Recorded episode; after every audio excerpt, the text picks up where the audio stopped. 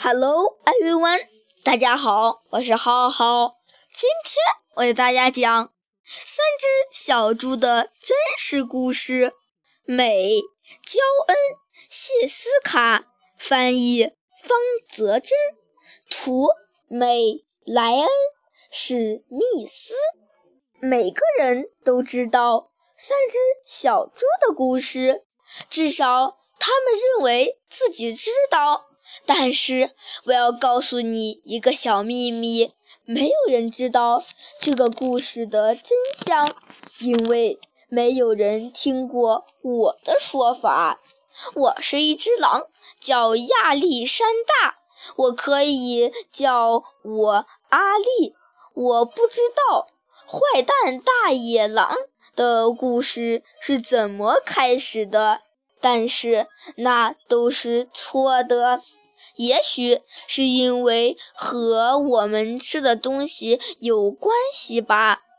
狼喜欢吃小兔子、小羊和小猪这一类可爱的动物，可这不是我的错呀，我们天生就是这样的啊。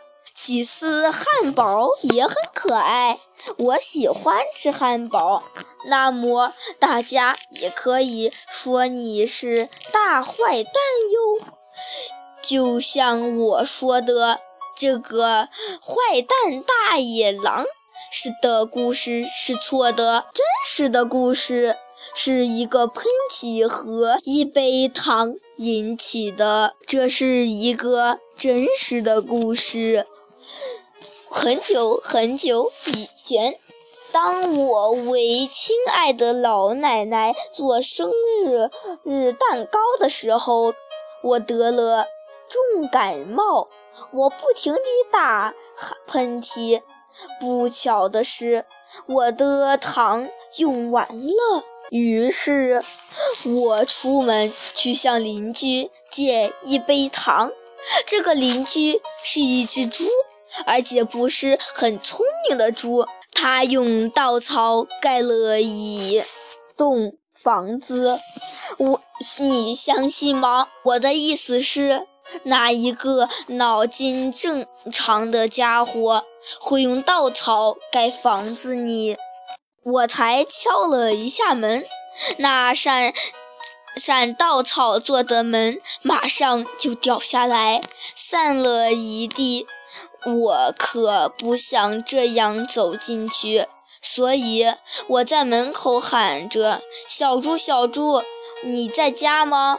没有任何回答。我正想走回家，为奶奶做一个不加糖的生日蛋糕。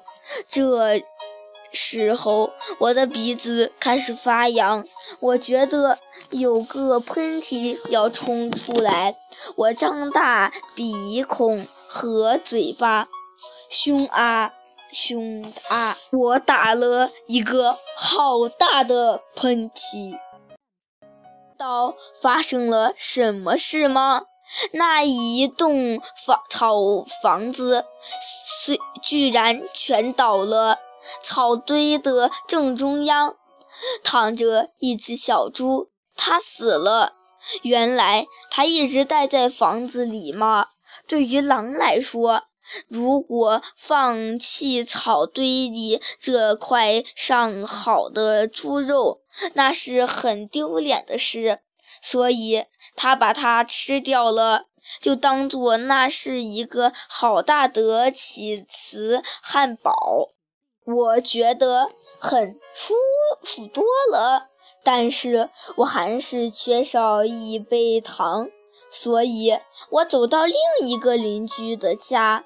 这个邻居是第一只小猪弟弟，他比较聪明一点儿，但是也没有聪明多少，因为他用树枝枝造房子。我按了一下门铃，没有。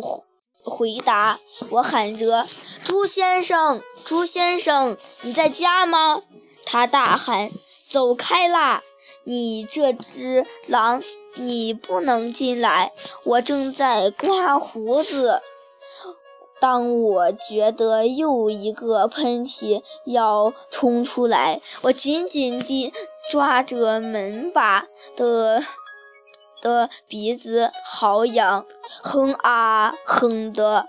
我试着要把鼻子捂起来，但是我又打了一个好大的喷嚏。你一定不相信，这家伙的房子跟他哥哥的一样，全倒了。当当灰尘都撒开似后以后，我看到这蜘蛛也死了。哦，我的天哪！食物丢弃在外面，它很快就会腐烂。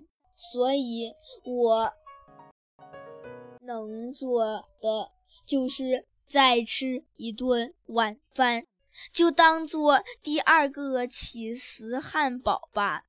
我吃的很饱，感觉也很好了，但是我还是没有糖可以为奶奶做生日蛋糕。所以我走到另一个邻居的家，这个家伙是那两只小猪的弟弟，他一定是家族里最聪明的一只猪。他用砖头盖房子。我敲了一敲门，没有回答。我喊着：“猪先生，猪先生，你在家吗？你知道那只……”只猪祥的小猪怎么回答吗？